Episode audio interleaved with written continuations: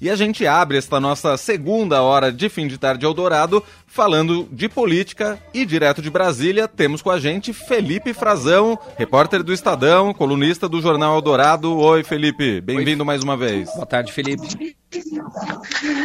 Oi, Leandro. Oi, André. Boa tarde para vocês. Boa tarde para os melhores ouvintes do fim de tarde. O Felipe Frazão que está em Brasília, Brasília novamente com um dia movimentado diante de uma convocação de novos protestos bolsonaristas e golpistas. Aí teve toda uma movimentação da justiça e das forças armadas, até podendo é, o governo Lula admitindo que poderia recorrer até as forças armadas para proteger ali a esplanada. Como é que está a situação por aí, Felipe? Leandro, a situação aqui por enquanto é de bastante tranquilidade, em que pese a tensão que foi deflagrada na noite de ontem, começou a se espalhar pelo próprio governo por causa da convocação de mais um ato de viés golpista que falava numa mega manifestação de âmbito nacional, convocada aqui para Brasília também, para a retomada do poder. Esse era o objetivo. E houve alguma reunião ontem à noite, foi montado um gabinete de monitoramento dessa crise que se instalou aqui em Brasília desde o domingo, quando houve aqueles atos que o país todo e o mundo todo acompanharam, né, uhum. com a tentativa de golpe de Estado e tomada, invasão e tomada de controle dos edifícios por uma horda de bolsonaristas descontrolados que causaram um caos, depredação, cometeram uma série de crimes e que estão sob investigação. Aqui, por enquanto, a esplanada dos ministérios continua somente com a policiamento, né, o policiamento com a participação e envolvimento das forças de segurança pública de, vigentes de, de corriqueiras, né, uhum. de praxe, que são a polícia militar e uh, agora com o reforço da força nacional. Por enquanto as forças armadas não foram acionadas, embora ministros do governo Lula já falem nisso abertamente. O que ocorreu Leandro e André, foi bem curioso, aliás, foi um reforço bastante ostensivo da do Exército no Palácio da Presidência da República, que tradicionalmente já é guarnecido pelo Batalhão de Guarda Presidencial, uma unidade do Exército Brasileiro.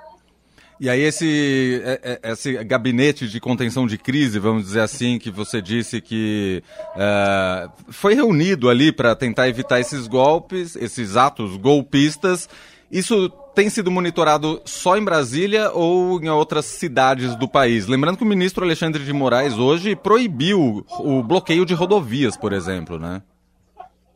Exatamente. O gabinete ele é nacional. Ele é um gabinete de monitoramento para acompanhar essa, esses atos. É uma, eles já recebem aqui naturalmente uh, informações da Agência Brasileira de Inteligência, de todo o sistema de inteligência que tem 39 órgãos federais que abastecem a presidência da República com informações sobre esse tipo de evento.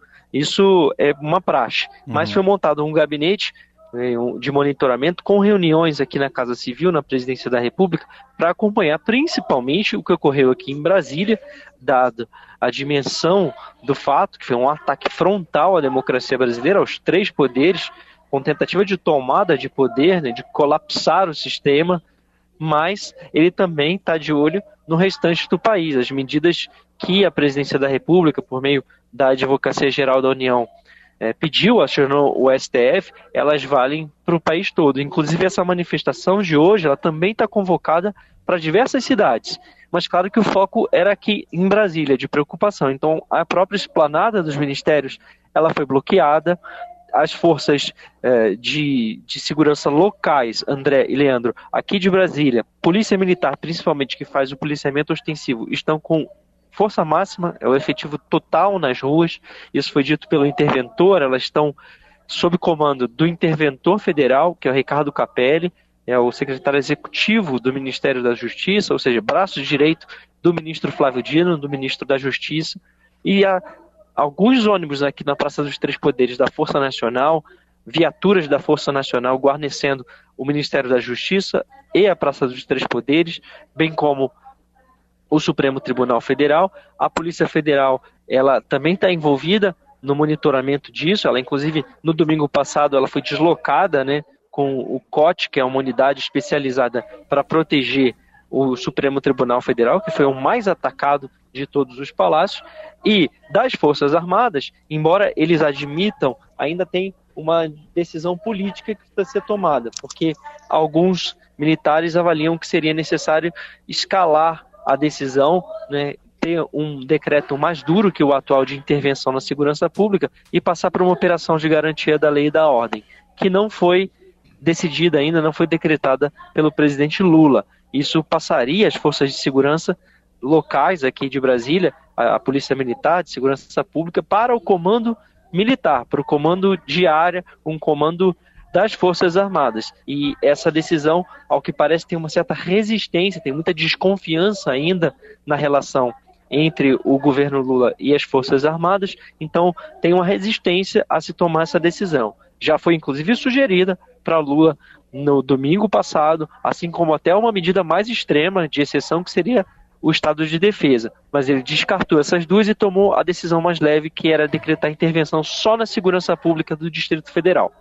Então, alguns militares entendem que seria necessário essa, esse segundo passo uhum. para que as Forças Armadas aí atuassem com poder de polícia, policiamento ostensivo, patrulhamento e, e, não só o patrulhamento, como a repressão de fato a algum, alguma manifestação que ocorra que valeria por um período, não só para hoje, Leandro e André. Muito bem, este Felipe Frazão, repórter do Estadão, colunista do Jornal Eldorado, direto de Brasília. Frazão, obrigado mais uma vez por atender a gente. Ótimo trabalho por aí e até a próxima. Valeu, Felipe. Eu que agradeço. Estou sempre à disposição aqui dos melhores ouvintes do fim de tarde. Grande abraço.